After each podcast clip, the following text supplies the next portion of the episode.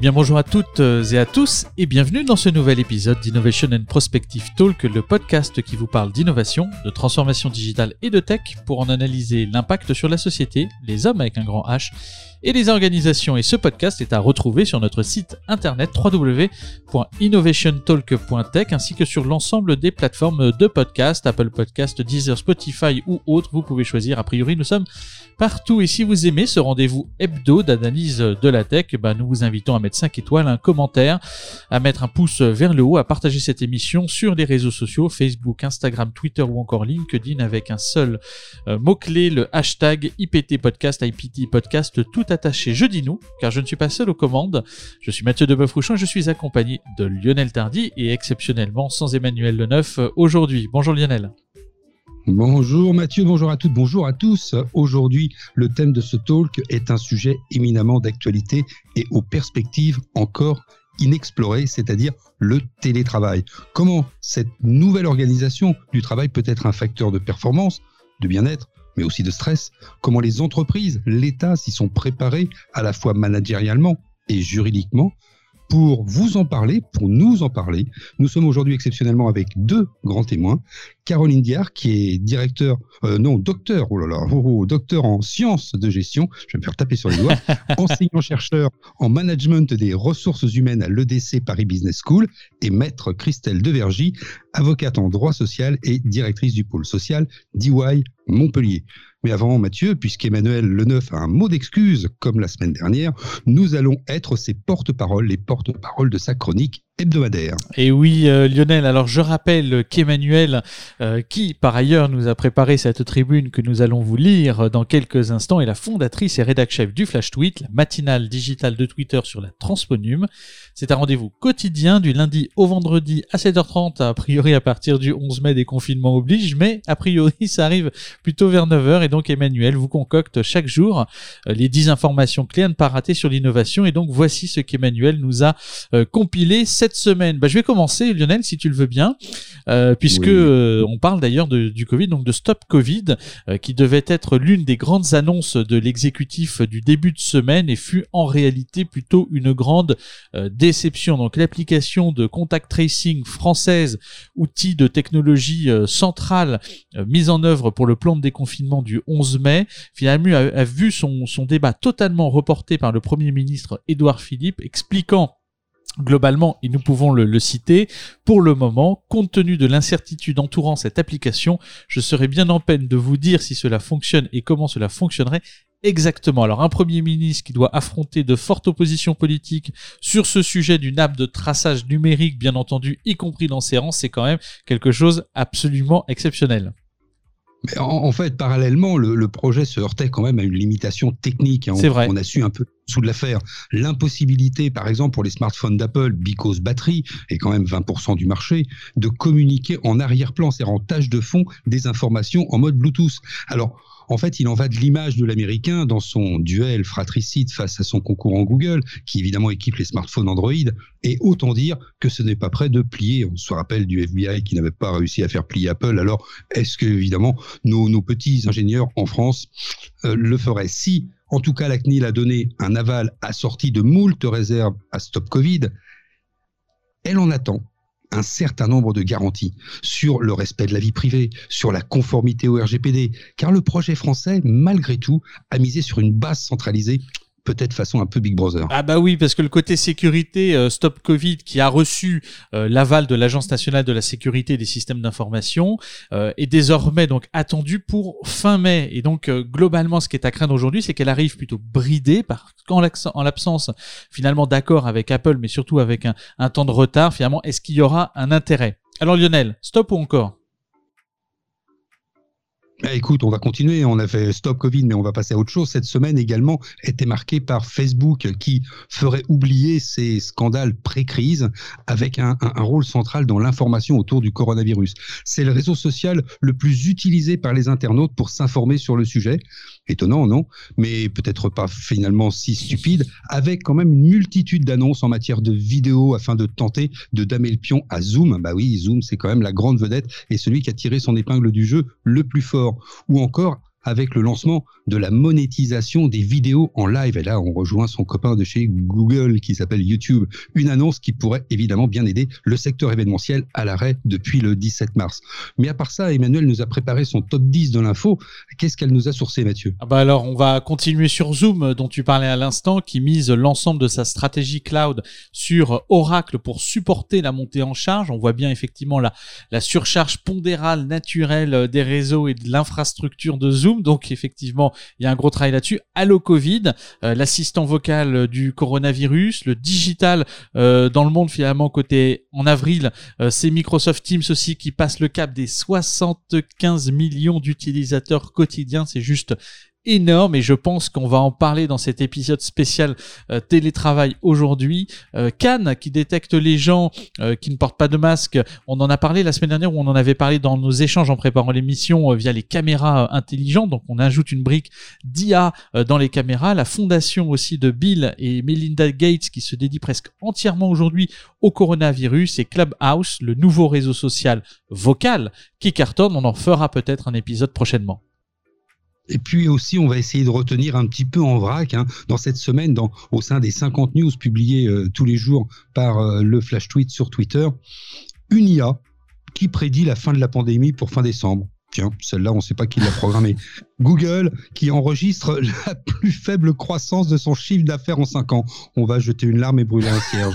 Instagram lance des collectes de fonds dans, dans, dans, les livres. Bon, très bien. Bon, ça, ça servira de marque-page. On mettra des euros pour. Je sais pas. Euh, Snapchat, qui crée des pubs format premium. Tiens, je ne savais pas que les, les, les adolescents très, très à l'écoute, très audiencés par Snapchat, avaient évidemment d'énormes moyens pour subir ces agressions de, de publicité. Mais alors, on a les USA qui investissent dans l'Internet quantique. Alors ça, on appellera Olivier pour savoir exactement ce que c'est. WhatsApp dit avoir réduit la viralité des messages de 70%. Ah bon? Eux aussi avaient des virus? Ah ouais, d'accord. Le, le Covid-19 accélère la blockchain. Ah oui, pourquoi pas? Mais bon, on en a déjà parlé euh, dans une autre, dans une autre partie. La startup euh, CoreSight AI peut reconnaître des visages avec un masque. C'est les Chinois qui doivent être contents. Et Google va couper son budget marketing de 50% en 2020. Euh, en tout cas, bon, nous, ça nous concerne pas. Ils n'ont pas investi chez nous. Hein. Non, globalement, effectivement, un beau concentré. Encore une fois, j'aime bien cette dernière minute du concentré de, de l'actu qu'Emmanuel nous concocte, euh, qui nous fait effectivement euh, toujours, enfin, qui, qui, est très dense finalement. Donc, faut le réécouter pour décortiquer le nom d'une startup web parce que bah, ça fait à peine 8 minutes que nous avons commencé ce podcast. Il y a au moins 4 minutes de contenu extrêmement dense. Donc, on vous invite à le repasser en boucle. Merci Emmanuel de cette préparation. On t'attend euh, avec impatience la semaine prochaine. Et Lionel, est-ce que tu peux nous rappeler le thème du jour? Eh bien, Mathieu, aujourd'hui, nous allons aborder un sujet éminemment d'actualité et aux perspectives encore à exploiter, c'est-à-dire le télétravail. Comment cette organisation du travail peut être un facteur de performance, de bien-être ou de stress. Comment les entreprises et l'État euh, peuvent, peuvent s'y préparer à la fois managérialement et juridiquement. Et pour nous en parler, nous accueillons deux personnes, c'est-à-dire dans un premier temps Caroline Diard, qui est docteur en sciences de gestion, enseignant-chercheur en management des ressources humaines à l'EDC Paris Business School, et puis juste après, être Christelle Devergy, qui est avocate en droit social et directrice du pôle social d'EY Montpellier. Bonjour Caroline Diard. Bonsoir, euh, Caroline Diard. Donc, euh, je travaille depuis plus de 25 ans maintenant sur ce thème euh, du télétravail. et le télétravail, semble-t-il, est consacré en cette année 2020 après une première période de grève en décembre 2019 et maintenant le confinement. nous avons aujourd'hui une bonne partie des salariés français qui expérimentent, malgré eux, dans une situation de télétravail contraint, eh bien, le travail à la maison. Alors euh, c'est un sujet qui est, effectivement euh, qui est pas nouveau hein, parce qu'on a eu les grèves euh, comme vous le dites assez bien. Le Covid maintenant moi j'aimerais vous poser la première question. Est-ce que le télétravail finalement permet pas aux employés d'être plus productifs? Alors, les études que j'ai conduites jusqu'à présent nous montrent effectivement que euh, les salariés ont tendance à travailler davantage. Alors ça, c'est euh, sur le, volume horaire, la charge de travail. Alors, ils ont tendance à travailler davantage en situation de télétravail habituel, c'est-à-dire hors situation de confinement, afin de prouver à leur manager qu'ils méritent cette situation de télétravail. C'est une façon de se légitimer en tant que télétravailleur. Alors, j'ai lancé en fait un questionnaire euh, il y a un mois à peu près euh, sur LinkedIn. J'ai mhm. aujourd'hui 165 réponses et effectivement, il apparaît qu'une majorité des personnes qui ont répondu déclarent qu'en situation de confinement, ils travaillent plus et ils se sentent plus performants. Quand on interroge euh, les managers, on a aussi la même perception, c'est-à-dire que leurs collaborateurs semblent être davantage performants en situation de télétravail. Mhm parce que euh, ils se sentent plus concentrés, euh, à l'écart des tensions du bureau et à l'écart des conflits. Et une, une, deuxième question, y a-t-il un, nombre de jours dans la semaine qui pourrait être optimum pour bénéficier des bienfaits du télétravail? Oui. Euh, alors en fait, on a sur les études qui, que j'ai conduites, mais aussi que d'autres collègues ont conduit ou des institutions ont mené, un jour, euh, c'est plébiscité par les salariés, voire deux, mais pas plus. Donc les statistiques montrent entre un et deux jours, euh, c'est parfait. Après un et deux jours, c'est une moyenne par semaine. Euh, il y a des statistiques qui sont sur six, jours par mois. Donc vous voyez, ça fait un petit peu plus d'un jour par semaine. Alors finalement, c'est quoi le profil du, du, télétravailleur modèle dans la mesure où euh, vous dites qu'effectivement c'est entre une et, enfin entre une journée et, et, deux jours par par par semaine? Est-ce que certains voudraient faire plus? Est-ce que c'est conseillé, pas conseillé? Est-ce qu'il y a une forme de distanciation sociale qui se crée naturellement au bout d'un moment? Ou c'est quoi le, le, le profil typique et atypique peut-être aussi euh, du télétravailleur en France Alors si on essaye de faire euh, un portrait robot du télétravailleur en France, on va euh, trouver une population qui est en majorité une population avec un statut cadre. On a des gens qui ont des professions plutôt euh, nomades, euh, des consultants, euh, des enseignants, des chercheurs. vous avez des gens qui travaillent dans des cabinets d'audit aussi qui peuvent télétravailler.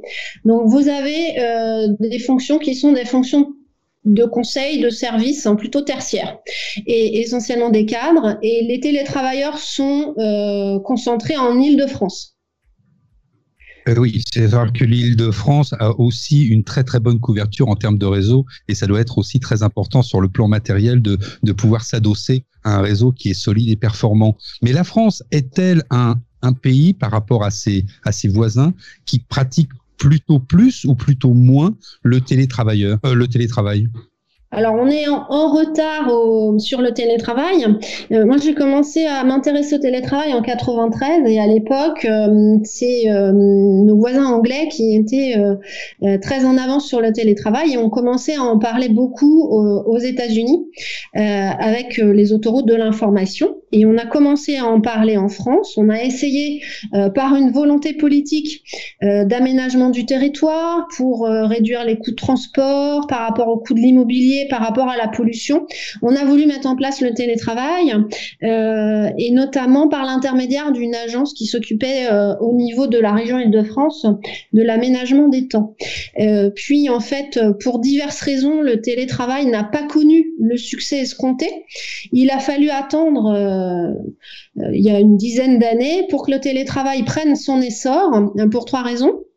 Bah, vous l'avez évoqué hein, pour des raisons techniques, parce que pour pouvoir télétravailler, il faut effectivement avoir un accès Internet à domicile qui fonctionne, il faut avoir euh, un équipement personnel qui fonctionne ou alors avoir un employeur qui met à disposition des outils euh, euh, pratiques.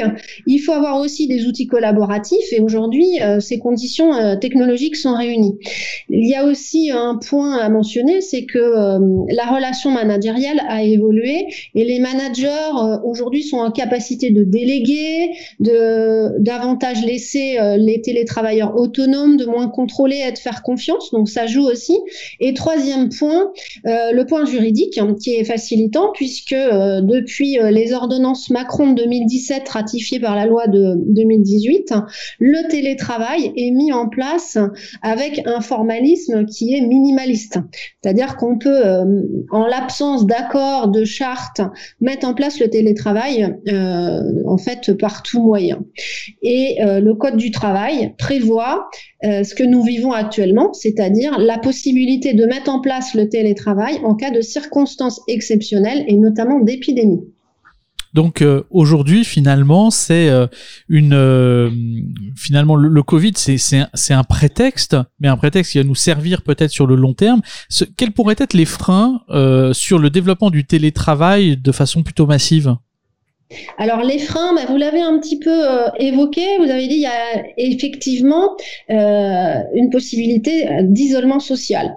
Les, personnes que j'ai rencontrées avant le, confinement dans mes études sur le télétravail euh, n'avaient jamais l'intention en fait de vouloir télétravailler toute la semaine. Et pourquoi? Parce qu'elles ont besoin d'un collectif de travail, parce qu'elles ont besoin euh, physiquement de rencontrer leurs collègues et d'avoir ce qu'on appelle des moments de convivialité, des moments informels comme la pause mmh. euh, à la machine à café ou la pause cigarette pour ceux qui fument. Euh, donc ça, c'est un premier point. Donc il y a, y a, un risque d'isolement et il y a aussi ce qu'on appelle la porosité de la frontière vie privée, vie professionnelle. Alors dans le télétravail, qui est le télétravail habituel, c'est-à-dire qui est globalement euh, bien formalisé dans les entreprises, organisé, cadré, euh, bah, finalement cette porosité, euh, on arrive à l'apprivoiser, à s'en accommoder. Là, on est dans une situation extrêmement différente. On a été tous mis en télétravail du jour au lendemain. Et contrairement à du télétravail habituel, on n'est pas sur la base du volontariat. Là, c'est du télétravail qui est contraint, qui est subi, à la fois par l'organisation, et à la fois par le manager et son collaborateur. Donc la situation est différente et euh, on a également euh, le fait que euh, dans une famille, on a éventuellement deux personnes qui travaillent, plus des enfants qui ont des devoirs à faire. Vous nous, vous nous avez aussi parlé de, de, risques psychosociaux, c'est-à-dire que finalement, dans, dans ce basculement qui a été fait d'un jour à l'autre dans la sphère télétravail pour des personnes qui ne s'y étaient probablement pas préparées, est-ce que les entreprises ont appréhendé ce risque, ces risques psychosociaux que pouvait engendrer le télétravail? Alors les risques psychosociaux, oui, vous avez vous avez raison, j'allais y venir.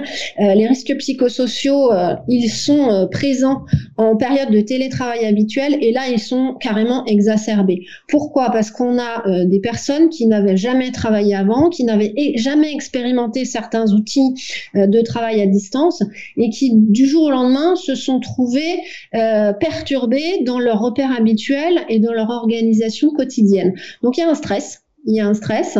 Euh, ça, c'est un, premier point. Ça peut être un stress technologique, ça peut être aussi le stress euh, de dire bah, si je fais pas bien mon travail, qu'est-ce qui, se passe? Parce que d'habitude, je ne suis pas en télétravail et là, j'y suis.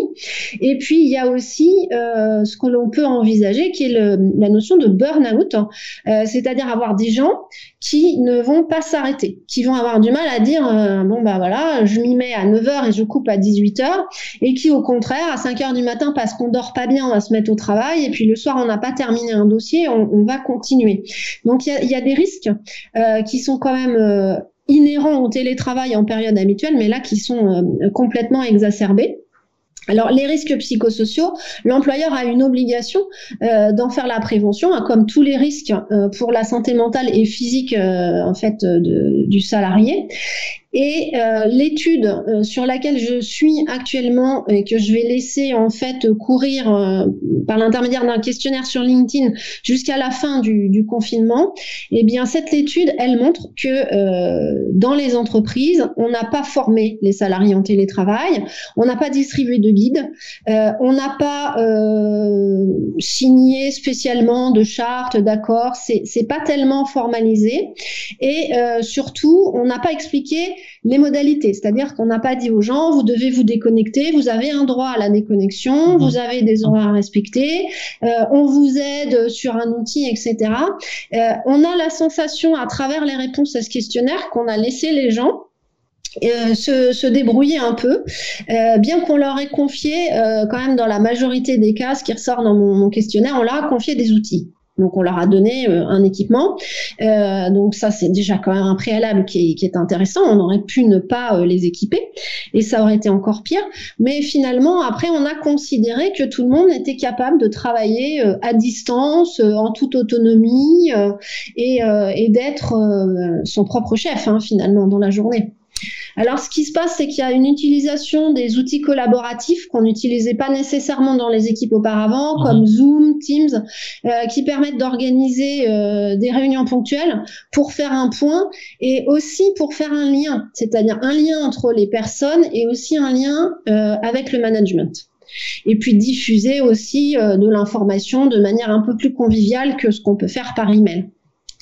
Alors globalement, si euh, finalement on comprend bien qu'il y a une logique euh, presque d'auto-formation euh, aujourd'hui, de, de, retour d'expérience presque personnelle et de rapport entre son employeur, son propre travail, ses responsabilités, etc. Si on devait dessiner ce que pourraient être les, tendances en termes de télétravail d'ici, enfin de 2020 et, et après, ce serait quoi?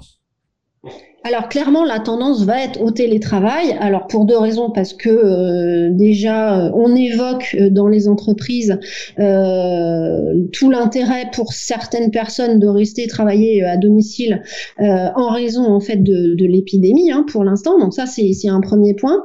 Et finalement, dans les entreprises, on se rend compte aussi des bénéfices et des risques du télétravail. C'est-à-dire que quand un salarié n'avait jamais expérimenté le télétravail avant, mais qui se rend compte que finalement il est autonome, qu'il gagne du temps sur les transports, peut-être qu'il sera amené à euh, demander une situation de télétravail avant alors qu'il ne l'avait pas forcément anticipé. Donc ça va forcément donner euh, une impulsion positive et on avait déjà senti cette impulsion après les grèves. Donc là, coup sur coup, on s'est trouvé avec des situations de, télétravail qui ont permis en fait euh, des plans de continuité d'activité dans les entreprises. Donc, il faut quand même pas oublier que grâce au télétravail, euh, on arrive à sauvegarder euh, une grosse partie de l'activité. Très bien, merci, merci Caroline pour ce, ce point sur les aspects humains, sur les aspects relationnels, ces risques psychosociaux qui probablement n'ont pas toujours été euh, abordé dans les nombreux journaux télévisés qui nous parlent de la situation de la France actuellement. On va passer, toi, avec Mathieu, on va passer à la partie euh, juridique et on va, euh, ce qui va nous permettre d'accueillir Maître Christelle de Vergy. En tout cas, merci encore pour votre disponibilité, Caroline, et à très bientôt. Merci à vous, à bientôt. Et on voit bien effectivement, euh, Lionel, que tout ne réside pas dans le solutionnisme technologique, mot-clé que nous aimons particulièrement. Et nous allons passer maintenant, partir euh, à la rencontre euh, bah, tout simplement de maître Christelle Devergy. C'est exact Mathieu. Pour aborder maintenant l'aspect juridique, nous recevons notre deuxième invité, maître Christelle Devergy, avocate en droit social et directrice du pôle social d'EY Montpellier. Bonjour Christelle Devergy. Bonjour Lionel. Alors euh, Christelle, pourrais-tu euh, te présenter en, quelques mots de manière assez simple et présenter ce que tu fais euh, chez EY alors moi je fais du droit du travail, j'ai toujours fait du droit du travail, je conseille principalement les entreprises, également les, salariés et le droit du travail c'est les relations qui gouvernent le contrat de travail entre donc les relations du, salarié et de l'employeur au, point de vue individuel ou collectif à différents égards. Alors on, vient de vivre euh, une, période où une partie assez importante de la population euh, française dans son ensemble a découvert alors les joies ou pas euh, du télétravail. Qu'en est-il de, façon assez générale sur le plan juridique? Alors sur le plan juridique, en fait, le, télétravail c'est quelque chose qui est quand même organisé. Je vais expliquer les choses assez simplement une espèce de, de, de, questions auxquelles je vais, je vais répondre. D'abord, à quoi correspond le télétravail? Donc juridiquement parlant, puisque c'est pour ça qu'on m'interroge. Mm. Le télétravail, c'est quoi? C'est une façon de, de, de, travailler, mais de façon volontaire, en dehors des locaux euh, de, de son entreprise, sur des missions qui auraient également euh, pu être exécutées dans les locaux et bien évidemment en utilisant les nouvelles technologies, donc tout ce qui est téléphone mobile, ordinateur, etc. Ça exclut donc tout ce qui ne peut euh, pas se dérouler dans les locaux, par exemple tout ce qui se fait chez un client ou sur un chantier. Tout ça, c'est pas du télétravail, même si on utilise justement son téléphone ou son ordinateur. Euh, on peut télétravailler euh, par alternance avec euh, l'exécution de tâches dans les locaux de l'entreprise. C'est tout à fait possible et c'est généralement ce qui se pratique. Et il faut pas confondre, bien évidemment, le télétravail avec le travail à domicile, puisque c'est pas la même chose. Le code du travail il réglemente les choses de manière différente. Un travailleur à domicile, c'est quelqu'un qui fait de, un travail à la tâche et qui a généralement une rémunération forfaitaire. Mmh travailleur, il télétravaille, soit de manière régulière ou soit de manière occasionnelle depuis son embauche ou ultérieurement. Donc euh, c'est vraiment quelque un concept qui est assez large. On le met en place de différentes manières, soit par le système des accords collectifs, donc en discutant directement avec des délégués, syndicaux ou avec le, le personnel. En tout cas, il faut conclure un accord collectif si on n'a pas d'accord collectif, on peut recourir, l'employeur peut mettre tout ça dans une charte, toutes les règles dans une charte qu'il euh, met en place après avoir consulté son CSE. Et s'il n'y a ni accord ni charte, à ce moment-là, il faut avoir un accord directement avec le, salarié. Et cet accord, il peut se faire par tout moyen. Le mieux, c'est de le faire par euh, un, écrit, comme ça on peut au moins établir euh, ce sur quoi on s'est entendu. Euh, il y a bien évidemment des, conditions euh, pour que euh, cet accord soit valable, on va dire. Il doit porter sur certains thèmes. Comment est-ce qu'on passe au télétravail? Dans quelles conditions on peut retourner à un travail sans télétravail? Pendant lesquels on est joignable, par exemple, parce que bien évidemment, on va pas être joignable de 7 heures du matin à 22 heures du soir. On va mmh définir des, choses assez limitées.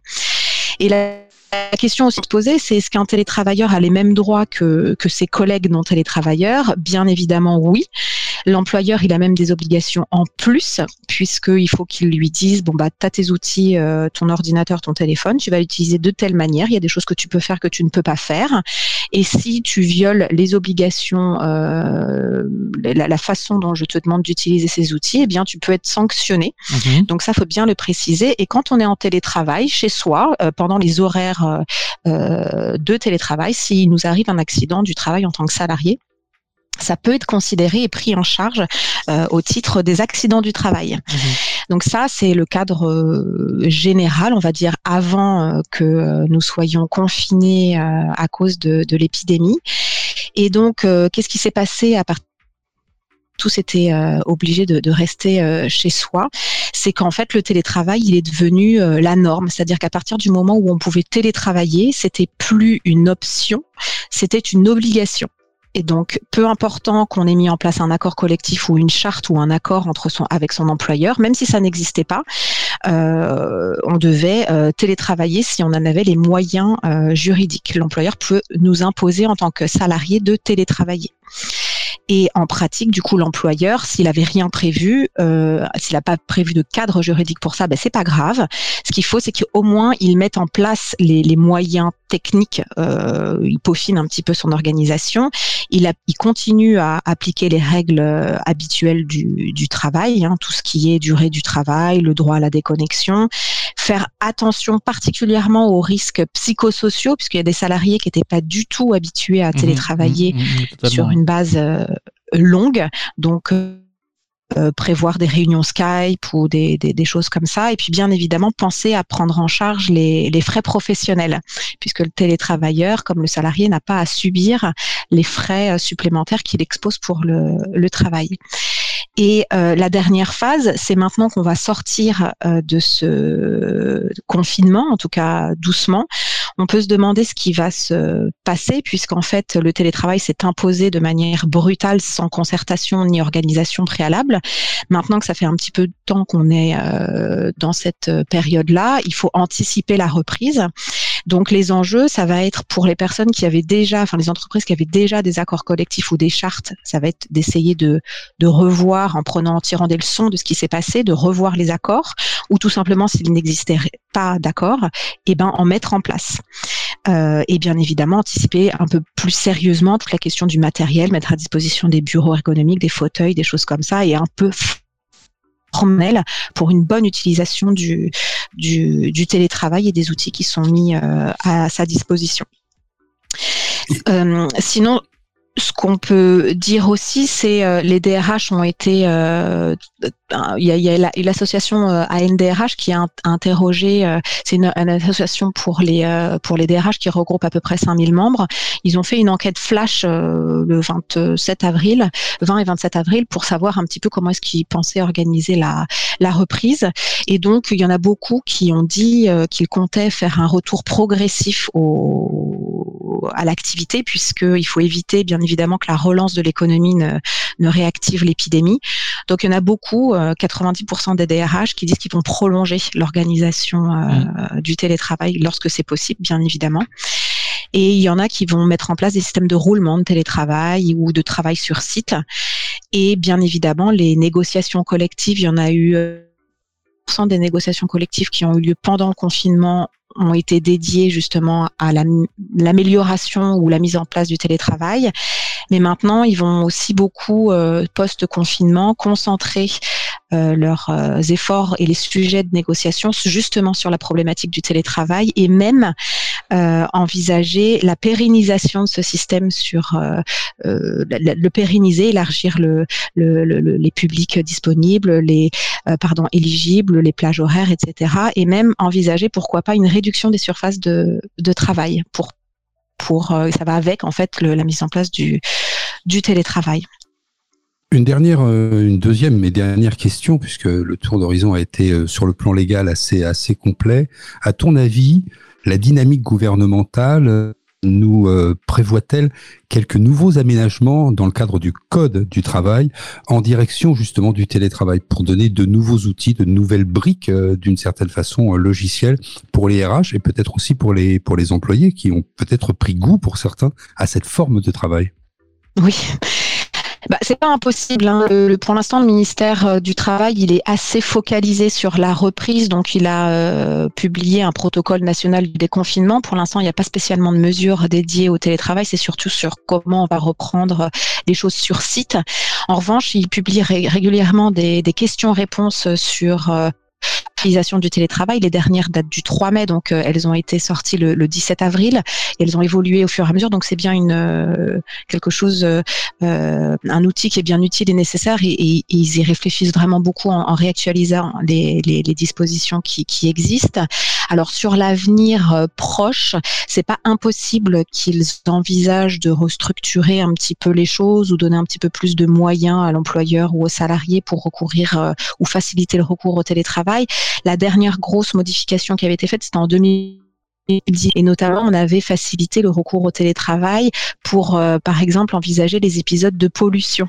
Donc là, euh, on avait bien vu que euh, on avait pu utiliser le, télétravail pour l'aménager pour ces épisodes-là. Donc pourquoi pas poursuivre la réflexion pour les épisodes, j'espère pas, mais de pandémie euh, euh, ultérieure. Mais on a déjà pas mal de, dispositifs euh, applicables d'ores et déjà maintenant. Donc une amélioration peut-être, mais une grosse révolution, je pense pas. Eh bien, merci Christelle Devergy. Je rappelle, Christelle, que tu es avocate en droit social et directrice du pôle social d'EY Montpellier. Merci pour tes lumières. Lionel, est-ce qu'on a fait le tour de tout ce dont on voulait parler?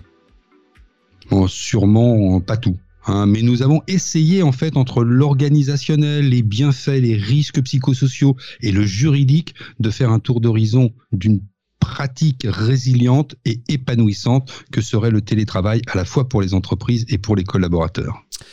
Et donc, euh, bah merci Lionel de cette synthèse en une phrase. Et merci à tous d'avoir écouté Innovation and Prospective Talk. Euh, retrouvez-nous directement sur Apple Podcast et sur l'ensemble des plateformes de podcast, euh, que ce soit Deezer, Spotify ou autre, et aussi sur notre site internet innovationtalk.tech. Si vous avez aimé cette émission, n'hésitez pas à la partager, à mettre 5 étoiles, la, la diffuser sur les réseaux sociaux, Facebook, Instagram, LinkedIn, Twitter, avec un seul mot-clé et pas hashtag IPT podcast hashtag IPT podcast. Je suis Mathieu Deboeuf-Rouchon. Nous étions accompagnés virtuellement par sa synthèse d'Emmanuel Le Neuf du Flash Tweet et de Lionel Tardy.